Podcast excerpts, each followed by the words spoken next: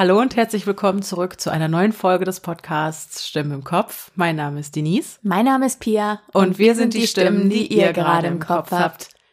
Es ist der dritte Sonntag des Monats.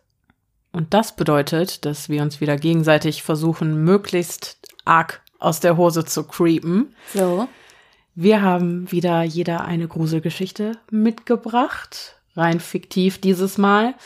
Ähm, und für heute haben wir uns das Oberthema Wald überlegt. Mhm. Weil. Genau, warum? Ja, warum eigentlich? Das Warum wollte ich ist dich der jetzt Wald- eigentlich Ja, fragen. genau. Warum ist Wald denn eigentlich auch so urig? Auch weil er Urig. schlecht einsehbar ist? Naja, genau. Also Wälder sind dunkel. In Mhm. Wäldern knackt es, wie wir aus unserer Randonautica-Erfahrung wissen. Ja, manchmal knackt es in Wäldern. Also die Geräusche sind relativ unberechenbar. Er hat Bewohner.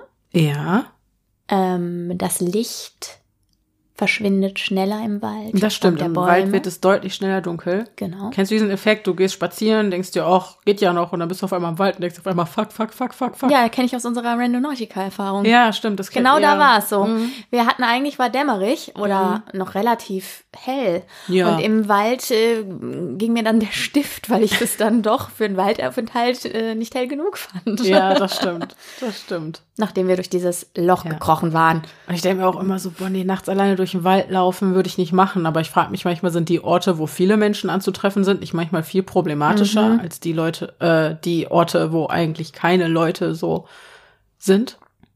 Ja, aber das Ding ist, ich denke immer, wenn du zu später Stunde im Wald jemanden triffst, dann ist es wahrscheinlich kein gutes Zeichen. Nee, genau. Wobei dein Gegenüber sich das wahrscheinlich auch über dich denkt. Hm, möglicherweise. Weil so bedrohlich wirken wir nicht. Hm, nee. Mhm. Im Zweifel eher nicht. Nee. Aber gut, wir haben ja immer noch keine Antwort darauf gefunden, warum der Wald so gruselig ist. Aber Mhm. er ist ja zumindest auch ein Ort für viele Legenden und Mhm, Mythen stimmt. und äh, Wesen auch. Ja. Ne? Viele mythologische Wesen oder Mhm. Sagengestalten treiben ihr Unwesen im Wald. Mhm. Er ist Ort für viele Urban Legends. Hm. Und Da werden oft Opfer versteckt. genau. Es ist ein Ort, Leichen an dem man entsorgt. Dinge verstecken kann. Genau. Ja. Schätze vergraben. Schätze Okay. vergraben. Ich weiß es nicht. Alles reine Spekulation. Ja, genau. Beim letzten Mal hast du angefangen zu lesen. Das, heißt, heute mache ich den Anfang. viel Spaß. Ich bin gespannt, was du mitgebracht hast. Ich, oh, oh, Kreaturkeule ist heute wieder am Start und ähm, es gibt ein Wiedersehen mit alten Bekannten. Uh. Mhm. In zweierlei Form. Meine Geschichte trägt den Titel Schreier aus dem Wald. Der amerikanische Traum. Für jeden stellt er etwas anderes dar. Für den einen ist es ein großes Haus auf einem Hügel in Kalifornien. Meiner ist einfach, obgleich auch ein wenig stereotypisch. Mein Traum ist es, in einem ruhigen Vorort ein einfaches Leben in einer netten Nachbarschaft zu führen. Unser Haus lag am Rande der Stadt und unsere Straße war voller angenehmer und umgänglicher Menschen. Als wir dort einzogen, waren meine Familie und ich recht schnell mit jedermann befreundet. Unser Haus befand sich am Rande eines dicht bewachsenen Waldes voller grüner Bäume. Es war eine schöne Gegend, die perfekt in meine Vorstellungen vom American Dream passte. Die erste Woche in unserem neuen Haus war wundervoll. Wir hatten gerade erst einen neuen elektrischen Zaun installiert, sodass unser Hund Smokey draußen im Garten mit den Kindern zusammen spielen konnte. Manchmal rannten die Kinder zusammen mit dem Hund in den Wald, spielten Stöckchen holen und schauten dabei zu, wie Smokey durch die ganzen Büsche und Zweige sauste. Ich sagte ihnen immer, sie sollen nicht zu weit in den Wald gehen, sonst würden sie sich verlaufen. Der achte Tag in unserem neuen Heim war merkwürdig. Zu meinem Gefühl passend waren die Kinder draußen und versuchten mit dem Hund in den Wald zu rennen, aber Smokey blieb außerhalb des Waldes stehen, sich sträubend, auch nur einen weiteren Zentimeter zu gehen. Er fürchtete sich deutlich und zog sich mit einem kleinen Wimmern zurück. Die Kinder zogen dennoch an Smokies Leine, aber er weigerte sich vehement, und je mehr sie zogen, desto mehr widersetzte er sich.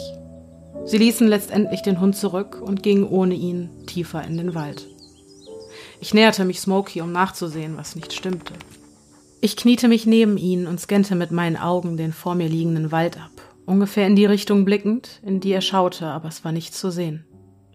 Als der Tag weiter voranschritt, rief ich die Kinder nach drinnen. Es dämmerte bereits und es wurde Zeit, sie mit ein paar gute Nachtgeschichten ins Bett zu bringen. Anschließend ging ich auch zu Bett und fiel langsam in den Schlaf. Es war gegen zwei Uhr morgens, als ich wegen eines verstörenden Klanges aufwachte. Ich sprang aus dem Bett und ging ein Stockwerk tiefer ins Erdgeschoss, wo das Geräusch auch weitaus lauter zu hören war. Es klang irgendwie nach einem sterbenden Tier und es kam aus dem Wald hinter unserem Haus, aber ich konnte das Tier nicht benennen. Die Schreie hörten sich so an, als würde das, was auch immer es war, einen langsamen und qualvollen Tod sterben. Die Schreie hörten nicht auf und wurden lauter und lauter. Mit jedem Schrei steigerte sich die Lautstärke. Jeder Schrei klang verstörender als der zuvor. Plötzlich stoppte das Geschrei. Mein Herz sank und ein Gefühl der Angst überkam meinen Körper. Es war traurig daran zu denken, wie ein armes Tier von einem anderen getötet wurde. Dennoch fühlte ich, wie sich zusammen mit der wiederkehrenden Stille eine Erleichterung in mir breit machte. Die Schreie hatten auf mich wie die reinste Folter gewirkt.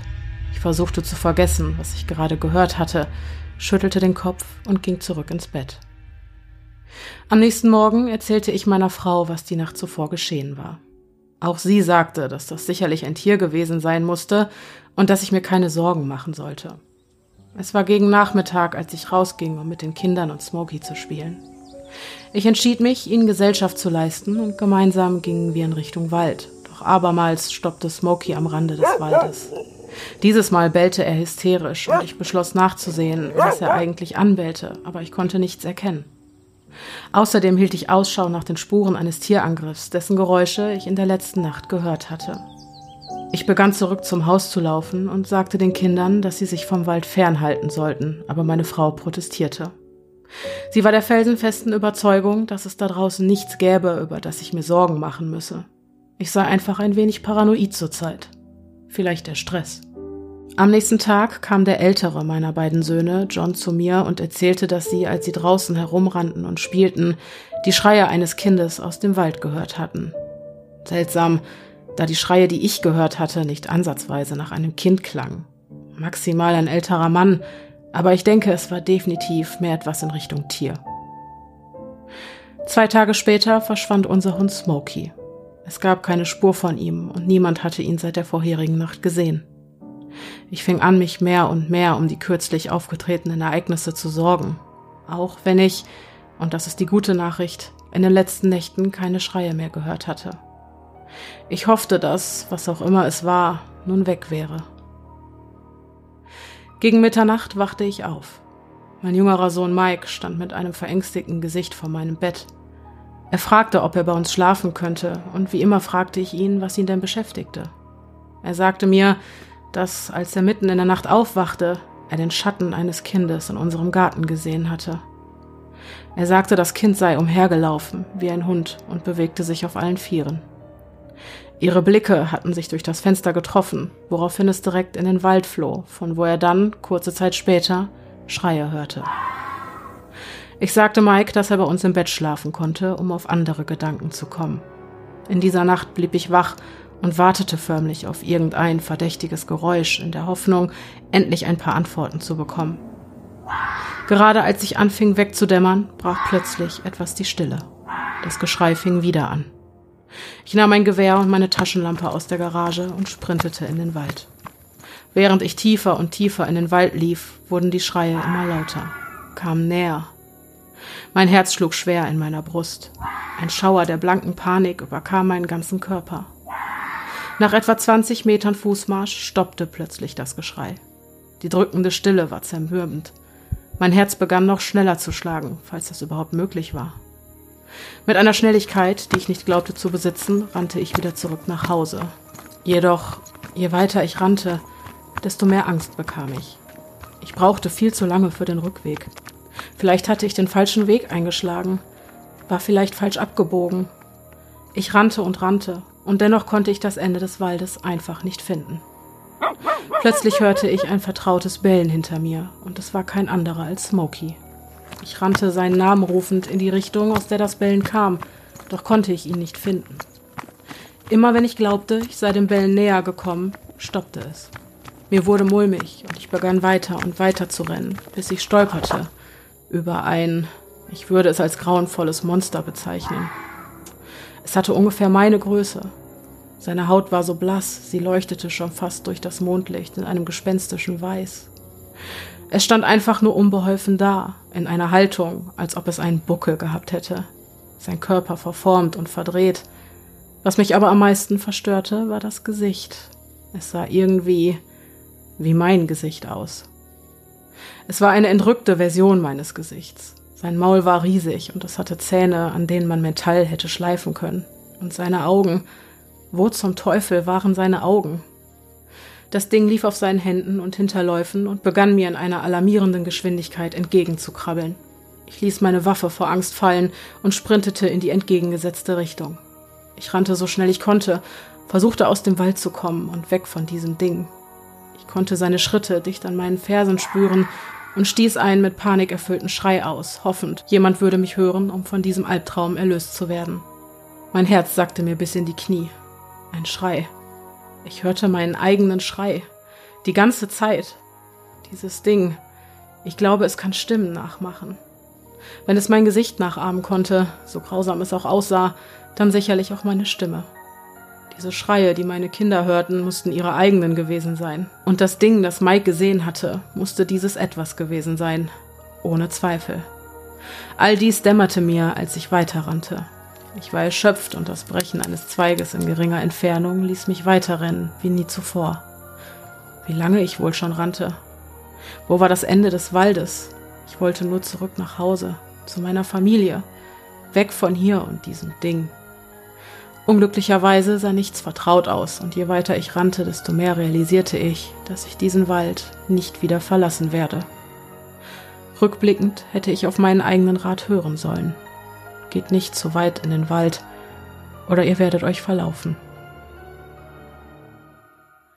Oha. Na? Na? Wer ein? Gestaltwandler? Oder ein Wendigo? Oh, ein Oder Wendigo? beides? Aber zwei in eins? Ja, okay, aber das waren auch die beiden Formen, die du meintest mit äh, Ja, ja, ja, ja genau, doch- ja, das ja, absolut, absolut und Den- auf oder ein Rake auf vier Beinen Ja. und ja, ja, diese, diese Fortbewegungsform Ja. und so. Ja. Mhm. Gleichzeitig in Kombination mit dem Motiv, äh, etwas nicht mehr verlassen zu können, in so einer Endlosschleife gefangen Genau. ja, zu sein. Ja, das hat mich halt auch an cool. äh, die Kellerfolge zum Beispiel erinnert mit dieser Endlosschleife. Ja, genau. Ja. Mhm. Mhm. Was Oder ich- die Creepypasta No End House, die ist auch so. Ist auch, auch die, so ein Ding. Die müssen wir mal lesen. Müssen wir mal machen. weil ähm, gerade das, diesen, das hat so einen Albtraumcharakter, dass du, wenn du dich in so einer Endlosschleife genau, befindest. Genau, und dann immer wieder feststellst, Und- okay, ich komme ja, doch nicht näher. Ja, ich komme und das nicht zurück. löst bei mir zum Beispiel extrem Unbehagen aus. Mhm. Immer, weil du immer dieses, du hast diesen Moment der Erleichterung und dann doch nicht. Mhm. Und das ist zum Beispiel eine Art von Horror, die bei mir extrem zieht. Voll. Ne? Auf jeden Also, Fall. Ja, weil das so eine An Einflusslosigkeit, ne? Und eine Ja, Machtlosigkeit. Hilflosigkeit, Kontrollverlust. Genau. Ja, Ist ja so ein Thema. Ja. vor allem bei mir. ja. Mag Bei dir nicht. ist es, ja. Ja, Bei und kein Wunder, dass ich sowas Thema. dann extrem Ja. äh, spannend finde. Ja, Ja, voll. Aber vielleicht ist es das auch, was den Wald so ein bisschen faszinierend macht, ne?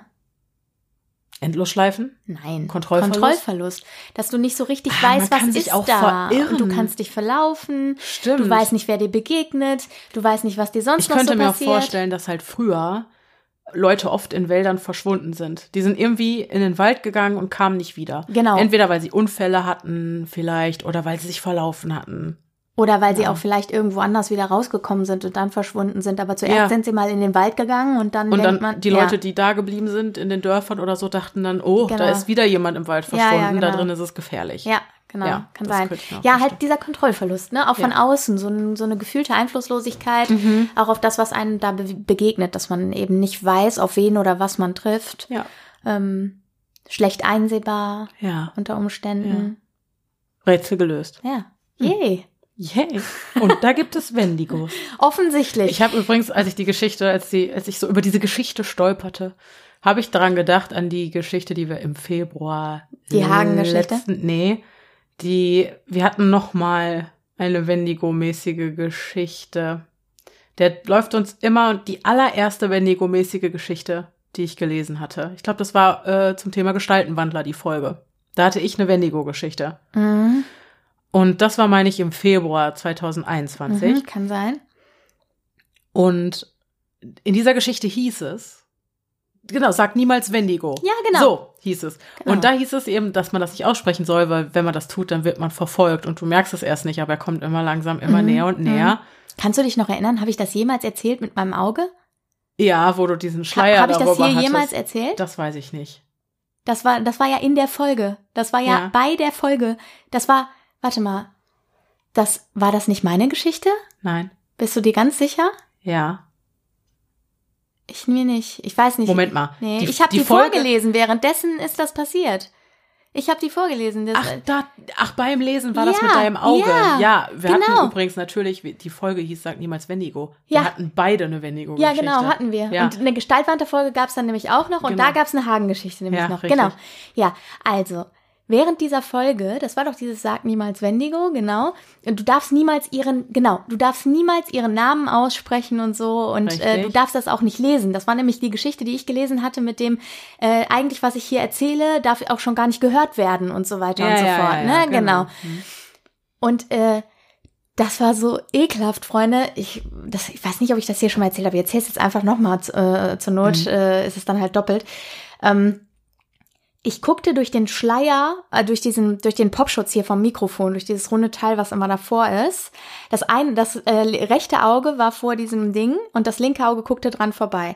Dadurch, dass die Augen ja alles immer doppelt machen quasi und ein Bild ergeben, äh, siehst du ja immer dann nur quasi das, was im Weg ist, aber du kannst ja trotzdem dran vorbei lesen. Und das habe ich dann gemacht und ich hatte, wir wir saßen im Dunkeln und das Tablet leuchtete ganz hell und hat dann mein linkes Auge, was weg war vom Popschutz, geblendet. Mhm. Das hat abgedunkelt, während das andere nicht geblendet worden ist, weil es hinter dem Popschutz war. Ja. Und dann ging es ja auch darum, dass es auch da irgendwie Erblindung und sowas war auch ein Thema. Ja, die Transformation, Irgendwie sowas. dass du ähm, milchige Augen Ja, kriegst. die milchigen Augen, genau. Ja, wenn Und du ich- zum Wendigo wirst. Und ich gucke weg von dem scheiß Tablet, nachdem die Geschichte fertig war. Und ich hatte einfach einen Schleier auf dem Auge, was eine ganz normale Blendung war, die du gar nicht registriert hättest, die ich gar nicht registriert hätte, wenn ich mit beiden Augen auf das Tablet geguckt hätte, weil dann beide Augen gleichermaßen verdunkelt hätten, Ja. sozusagen. Ja. Da war es aber so, dass nur das eine Auge das gemacht hat und ich auf dem anderen Auge einfach einen Schleier hatte, einen dunklen. Es sah so ein bisschen Sepia-mäßig aus im Vergleich. Und ich habe einen halben Herzinfarkt gekriegt, Freunde. Jetzt könnt ihr euch. zum Wendigo. Ja, Das, war, das war echt gruselig. Und mir ist halt aufgefallen, seitdem wir diese erste Folge hatten, stolpern wir, obwohl wir andere Themen haben, trotzdem ständig über Ja, den wahr. Vielleicht sind das die Anfänge. uh, uh. Er ist uns auf den Oh, Fersen. wow. oh Gott. Du lieber Himmel. Du, du lieber Du lieber Himmel. Das ist so süß. Eine Freundin von mir, die hat auch die Folge gehört und die, die weigert sich bis heute, das auszusprechen. Mhm. Immer wenn ich das sage, das Wort, sagt die, Psst, das darfst du nicht sagen. Mhm. Und die ist überhaupt nicht abergläubisch, aber die weigert sich, das Wort auszusprechen. Ja, guck. Das W-Wort. Das W-Wort. Oh Mann. So, jetzt aber weg von den Wendigos und zurück in den Wald. Zurück in den Wald. Wir gehen zurück in den Wald und wir gehen sogar tief in den Wald. Denn so heißt meine Geschichte. Heute bist du Wald. Überleitungskönigin. Ja, allerdings. Denn so heißt meine Geschichte, tief im Wald. Aus vollen Lungen sog ich die würzige Waldluft ein. Es war eine wirklich gute Idee von meiner Freundin Katrin gewesen, dieses Wochenende im Wald zu planen. Wir beide waren beste Freundinnen, seit wir sechs waren und hatten früher oft in der freien Natur gezeltet, Entdeckungen gemacht, uns Gruselgeschichten erzählt oder einfach unterm Sternendach über Gott und die Welt philosophiert. Irgendwann kam dann die Pubertät, das Erwachsenenleben, unsere Jobs und Verpflichtungen. Und auch wenn unsere Freundschaft bis heute überdauerte, so war es doch viele Jahre her, dass wir beide gemeinsam in der Natur übernachtet hatten. Doch obwohl wir jetzt beide Anfang 30 waren, hatte dieser spezielle Wald für uns nichts von seiner Faszination verloren. Zwar hatten sich die Zeiten geändert und wildes Campen war dort inzwischen strengstens verboten, aber dafür gab es einige offizielle Schlafplätze, die man sich reservieren konnte. Während die meisten davon in der Nähe des Eingangsbereichs und des waldeigenen Cafés lagen, welches dort inzwischen eröffnet hatte, hatten wir uns für einen kleinen Hochstand tief im Herzen des Waldes entschieden. Dort würden wir nicht so schnell von quengeligen Schulklassen und lärmenden Touristen gestört werden. Wir passierten gemeinsam das kleine Café und suchten nach dem zuständigen Mitarbeiter, um uns anzumelden und zu bezahlen. Glücklicherweise fanden wir ihn recht schnell, da er mit seinem grünen Polohemd, welches das Logo der Firma trug, die sich um die Pflege und Nutzung des Waldes kümmerte, schwer zu übersehen war. Es war ein freundlicher, kleiner, braunhaariger Mann Anfang 40, der uns herzlich willkommen hieß und uns ein paar Regeln für den Aufenthalt im Wald erklärte, die ja eigentlich selbstverständlich waren. Wir hatten sicher nicht vor, ein wildes Lagerfeuer zu entzünden oder tonnenweise Müll dort rumliegen zu lassen. Aber klar, der Mann musste nun einmal darauf hinweisen. Danach zeigte er uns den kleinen Pfad, der zu unserem Schlafdomizil führen würde, und versprach uns, uns um neun Uhr morgens den kleinen Frühstückskorb vorbeizubringen, der zum Angebot gehörte.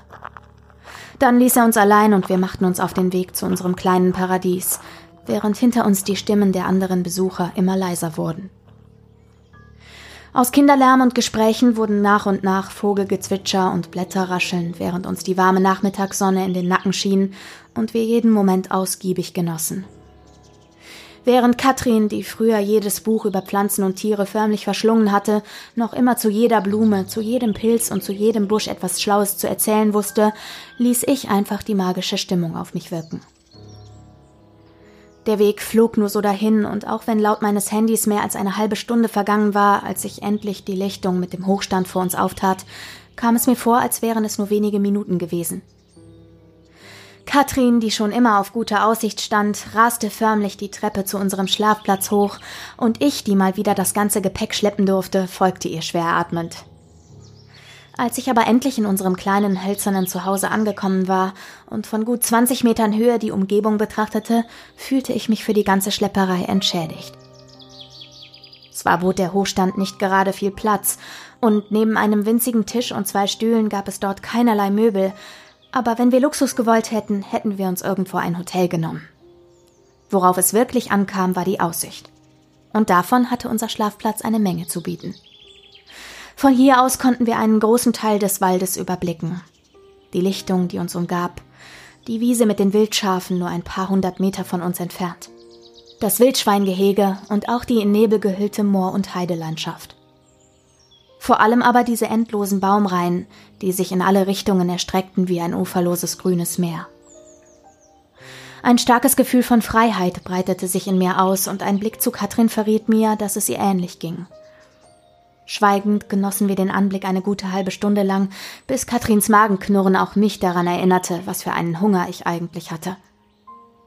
Wir packten unser Abendessen aus, das aus Brot, Käse, Obst, Marmelade und einer großen Kanne Tee bestand, und redeten beim Essen über unsere Jobs, über unsere Freunde, über Politik, Kinofilme und das Universum im Allgemeinen. Als die Sonne sich langsam zum Schlaf herabsenkte und das Licht sich rötlich färbte, planten wir unsere Nachtwanderung. Angeblich sollten heute besonders viele Glühwürmchen und auch Fledermäuse unterwegs sein, weshalb es eine interessante Nacht zu werden versprach. Da ich aber noch immer recht fertig von der Woche und nicht mit Katrins unerschöpflicher Ausdauer gesegnet war, wollte ich mich noch einmal eine Stunde aufs Ohr hauen, während Katrin schon einmal die Gegend auskundschaftete. Voller Tatendrang stieg sie die Leiter hinab. Ich dagegen stellte mir meinen Wecker und schlief fast augenblicklich ein. Als ich erwachte, fühlte ich mich noch matter als zuvor. Mein Handy und die vollkommene Dunkelheit verrieten mir, dass ich gnadenlos verschlafen hatte. Es war bereits halb elf. Dennoch war Katrin nirgendwo zu sehen. Wo war sie nur geblieben? Und warum hatte sie mich nicht geweckt? Ich konnte es mir einfach nicht erklären. Ich hoffte nur, dass ihr nichts Schlimmes passiert war. Nachts allein im Wald umherzuwandern war keine gute Idee. Zwar glaubte ich nicht wirklich, dass Katrin irgendeinem Vergewaltiger in die Hände gefallen war, für die gab es weitaus lohnendere Gegenden, aber immerhin konnte sie gestolpert und irgendeinen Hang hinabgestürzt sein. Ich musste sie suchen. Leider hatte Katrin auch die Taschenlampe mitgenommen.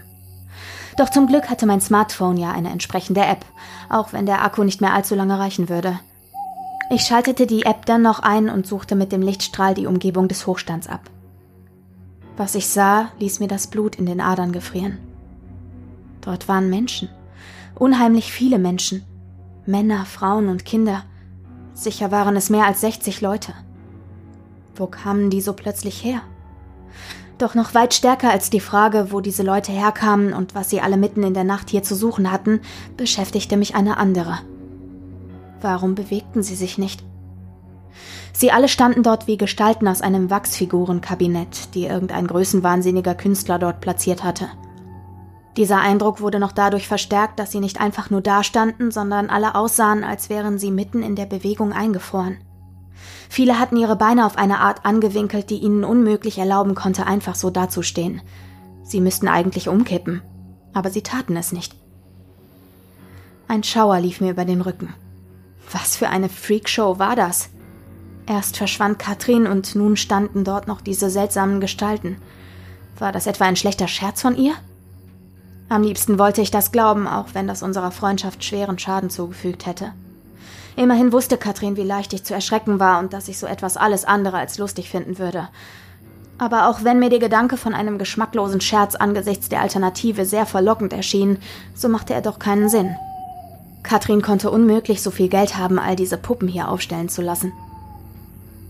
Da ich mich also von dem Gedanken, dass gleich eine schadenfroh lachende Katrin aus dem Gebüsch hervorkommen und mich mit meiner Angst aufziehen würde, gleich wieder verabschieden konnte, musste ich der Sache wohl oder übel auf den Grund gehen. Und vor allem musste ich Katrin finden. Ich stieg also mit einem mehr als unguten Gefühl die Leiter hinab, wobei mir jeder knarzende Schritt schwerer fiel als der vorherige.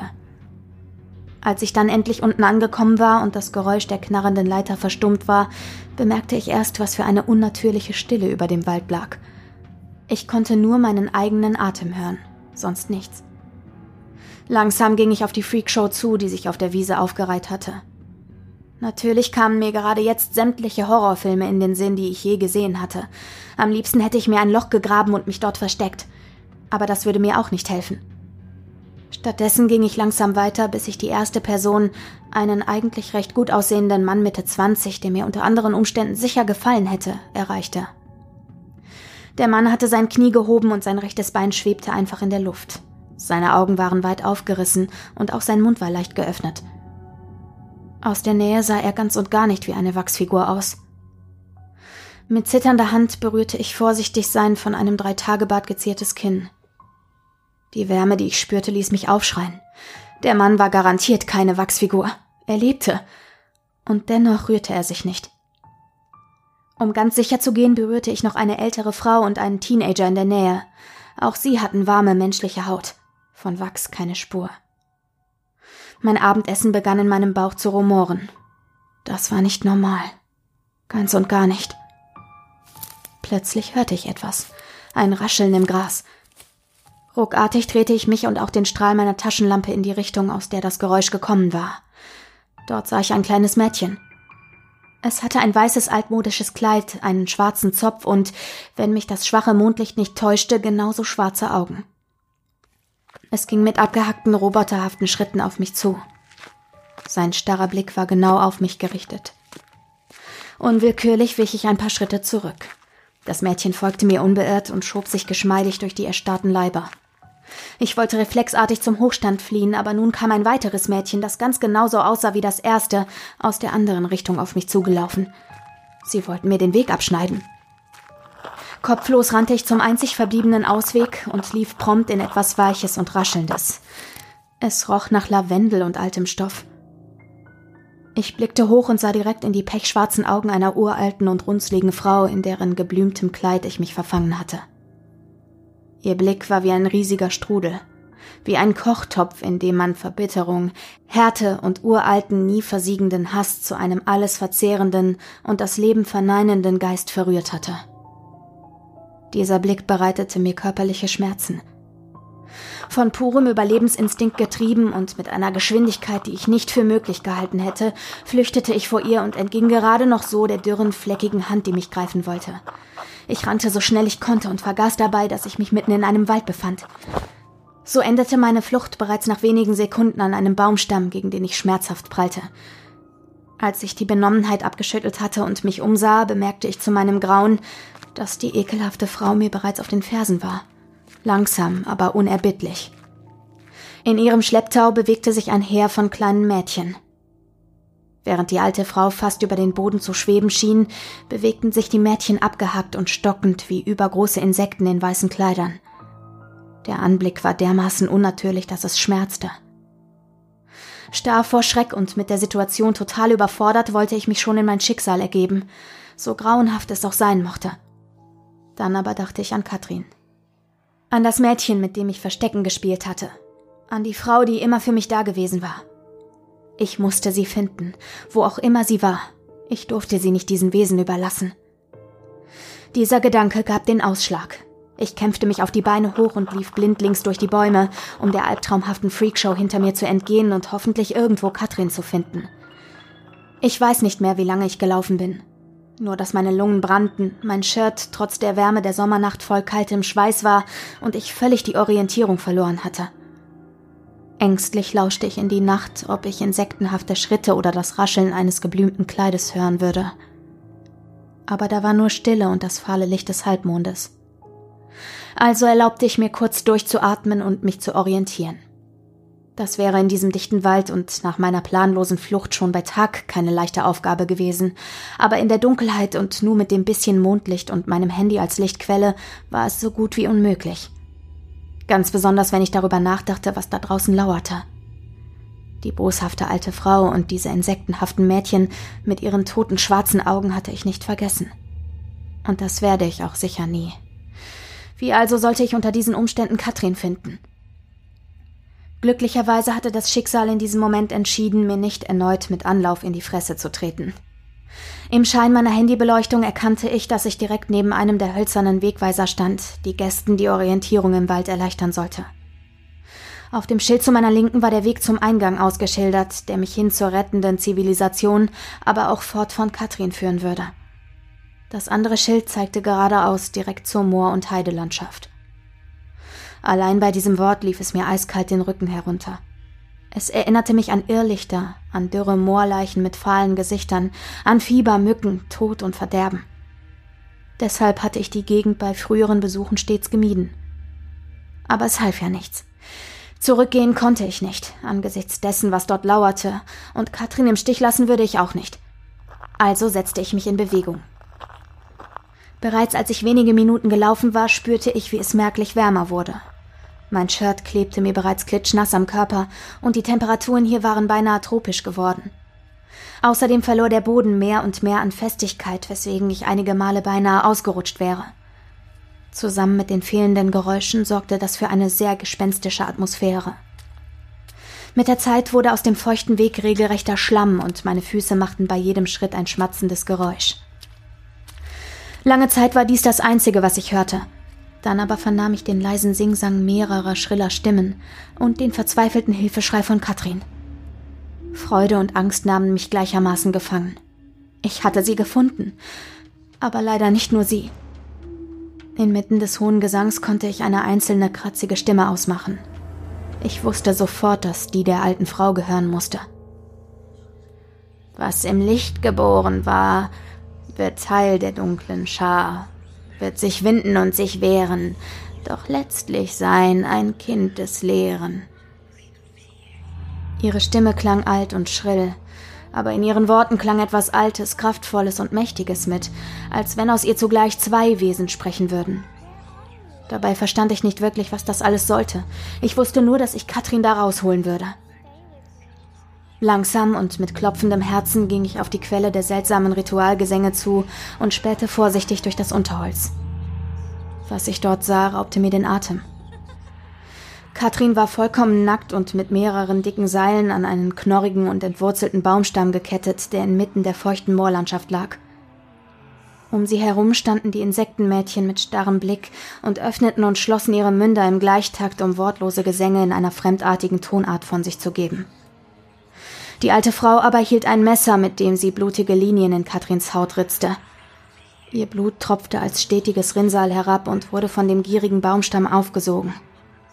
Ihre Schreie durchbrachen von Zeit zu Zeit den Gesang, konnten aber nichts an dem abartigen Tun ändern. Die alte Frau schritt immer wieder ein paar Meter zurück, um dann erneut vorzupreschen und ihren Dolch in Katrins Haut zu tauchen. Dabei rief sie immer neue Beschwörungsformeln. Im Licht der halben Mondesscheib ritt sich ein Lied in deinen Leib, auf das der alte Geist vergeht, ein neues Herz in dir entsteht. Ich war zugleich abgestoßen und gebannt von diesem Ritual, und auch wenn ich Katrin unbedingt helfen wollte, konnte ich mich nicht rühren. Dafür sah ich nun, wie Katrins Blut im Mondlicht zu verdampfen begann, als wäre es Wasser auf einer heißen Herdplatte. Katrin schrie nach ihrem Freund Jan, nach ihren Eltern und was am meisten schmerzte, nach mir. Aber ich konnte ihr nicht helfen. Ich hatte so viel Angst. Warum nur hatte ich so verdammt viel Angst?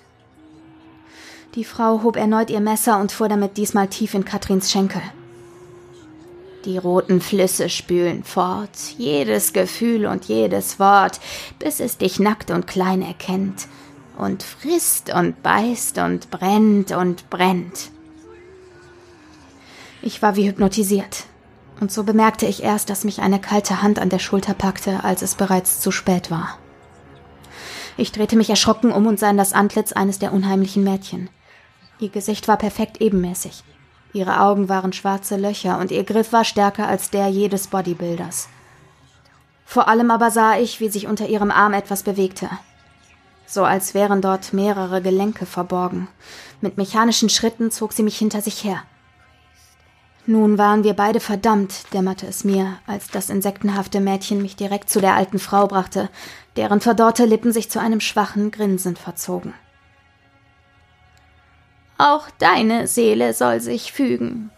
Wir füllen dich mit Leid und Lügen, bis du sie alle liebst und glaubst und deine Menschlichkeit verdaust. Aus dem Mund der Alten quoll ein dichter rosa Nebel, der übelkeitserregend stark nach Lavendel roch. Als ich ihn einatmete, wurde mir sofort schwindlig und für einen kurzen Moment sah ich die wahre Gestalt der Mädchen und der alten Frau. Eine riesige Gottesanbeterin, umringt von zirpenden Käfern in weißen Kleidern. Dieser Anblick sollte mir wohl allen Mut rauben, aber er erreichte das Gegenteil. Etwas in mir weigerte sich, sich einfach dieser Macht zu ergeben, die das Leben auf so perverse Art verneinte und verdrehte. Etwas Helles und Starkes, das ebenso alt wie die Bosheit der Frau und ihrer Käfermädchen war. Angetrieben von dieser Kraft riss ich mich vom hypnotischen Bann der Frau los, riss ihr den Dolch aus den dürren Händen und begann damit, Katrin loszuschneiden. Katrin erkannte mich kaum, so schwach wie sie war, aber das war mir egal. Ich würde sie notfalls aus dem Wald schleppen. Endlich gaben die Stricke nach und ich konnte Katrin von diesem seltsamen Baumaltar herunterziehen. Sie bot einen erbärmlichen Anblick. Ihr ganzer Körper war voller Schnitte, in ihrem Rücken steckten Holzsplitter und der intensive Lavendelduft der Frau klebte wie ein Parasit an ihr. Aber darüber konnte ich mir später Gedanken machen. Jetzt mussten wir hier erstmal raus. Ich weiß nicht, woher ich diese Kraft nahm, aber ich warf mir Katrin über die Schulter und machte mich daran zu fliehen. Halb erwartete ich, dass die Mädchen oder die Frau versuchen würden, mich aufzuhalten. Immerhin waren sie viel stärker und noch dazu in der Überzahl. Aber sie standen einfach nur regungslos da und beobachteten mich. Sie folgten mir nicht einmal dann, als ich die halb bewusstlose und unzusammenhängend brabbelnde Katrin aus dem heißen und faulig riechenden Moor herausschleppte. Der Rückweg war zwar anstrengend, Katrin wog immerhin auch ihre 70 Kilo, aber dafür blieben wir unbehelligt. Kein einziges Mitglied dieser höllischen Freakshow folgte uns. Nur die menschlichen Statuen, inklusive des gut aussehenden jungen Mannes, standen noch immer an ihrem Platz. Sie jagten mir zwar immer noch eine Heidenangst ein, aber nach all dem, was ich mit der bösen Frau und ihren Mädchen erlebt hatte, nahm ich es beinahe gelassen. Mit letzter Kraft schleppte ich Katrin die Leiter zu unserem Hochstand hoch. Eigentlich wollte ich mit ihr aus dem Wald fliehen, aber ich brauchte einfach Ruhe. Meine Kräfte waren total aufgebraucht und meine Arme und Beine schmerzten fast so schlimm wie mein Rücken, dessen Muskeln nun sicher steinhart waren. Und dabei ging es mir im Gegensatz zu Katrin noch blendend. Außerdem hatte ich irgendwie das Gefühl, hier oben sicher zu sein. Noch dazu würde schon bald die Sonne über dem Wald aufgehen. Und wie jedes Kind wusste, konnte das Böse in der Sonne nicht bestehen. Ich legte also meinen Arm beschützend um die fiebrige Katrin, so wie ich es schon als Kind oft gemacht hatte. Dann schlief ich vor Erschöpfung ein. Ich wurde geweckt von den ersten Sonnenstrahlen und von einem lauten Zirkkonzert. Verwirrt erhob ich mich von meinem Schlafplatz auf dem Boden des Hochstands und sah auf die Wiese herunter. Wo einst die seltsam eingefrorenen Menschen gestanden hatten, türmten sich nun mehrere Dutzend menschengroßer Heuschrecken auf, die mit manischem Blick versuchten, in unseren Hochstand zu gelangen. Nein, das konnte nicht sein. Die Schrecken der Nacht sollten doch verschwunden sein. So war es doch immer. In allen Geschichten, in allen Filmen. Warum nicht jetzt? Immerhin konnten die Kreaturen mich hier nicht erreichen. Sie versuchten zwar um jeden Preis zu mir hochzugelangen, sie krochen übereinander, benutzten die Chitinkörper ihrer Schwarmgenossen als Treppe, aber sie scheiterten immer wieder an dem großen Höhenunterschied. Fürs Erste ließ ich mich erleichtert auf den warmen Holzboden sinken. Ich musste mir überlegen, wie ich von hier wegkäme. Erst jetzt fiel mir mein Handy ein. Warum hatte ich nicht früher daran gedacht? Ich könnte Hilfe holen, die Polizei vielleicht. Oder ich rief bei der Verwaltung des Walds an. Irgendjemand würde sicher kommen und mich retten. Ich wollte schon die Nummer des Notrufs tippen, wobei mir natürlich bewusst war, wie seltsam es klänge, wenn ich von einem Angriff menschlicher Insekten erzählen würde. Aber ich könnte ja auch von einem Vergewaltiger oder Kidnappern erzählen. Als ich mich plötzlich fragte, wo Katrin abgeblieben war. Ein hohes Zirpen nah an meinem Ohr beantwortete mir diese Frage. Katrins blondes Haar und ihre Haut lagen wie ein abgestreiftes Kleid neben ihren neuen Körper. Ihre schwarzen Facettenaugen fixierten mich kalt. Sie sprachen nicht mehr von Freundschaft, nicht mehr von Gnade, nur noch von Hunger. Als sich ihre Beißwerkzeuge in meinem weichen Fleisch versenkten, hörte ich von fern ein letztes Mal die krächzende Stimme der alten Frau und ihren bösartigen Gesang. Alte Bande werden brechen, wie jeder Knochen, der dich stützt. Niemand wird mehr von dir sprechen, weil kein Licht dich vor uns schützt. Hattest du vorhin von der Kreaturkeule gesprochen? Aufstand der Gottesanbeter. Alter, ja. ja. Alter, ja. ja. Es war, ich sag mal, die hatte natürlich auch so ein bisschen äh, Fantasy-Schwung schon fast. Voll, ne? Kanne. Jo, ja. Jo. Ja, also sie war mega gut geschrieben. Ja, fand ich auch.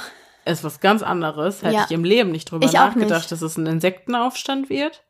Hätte ich auch nicht gedacht, ja. Aber cool. Ja, fand ich auch. Fand ich auch. Wobei ich sagen muss, also ich sag mal, ich bin ja schon auch noch mehr Fan von so subtilem Horror. Ja, Hm. genau, ne? Ja, also das ist ja. natürlich jetzt so, das ist jetzt so, ich sag mal, ich würde fast sagen, so ein bisschen äh, Stoff für so einen Trash-Horror-Film. Also so ein, weißt du, was ich meine? Stimmt. So, Ja. so wie, keine Ahnung, ich weiß nicht.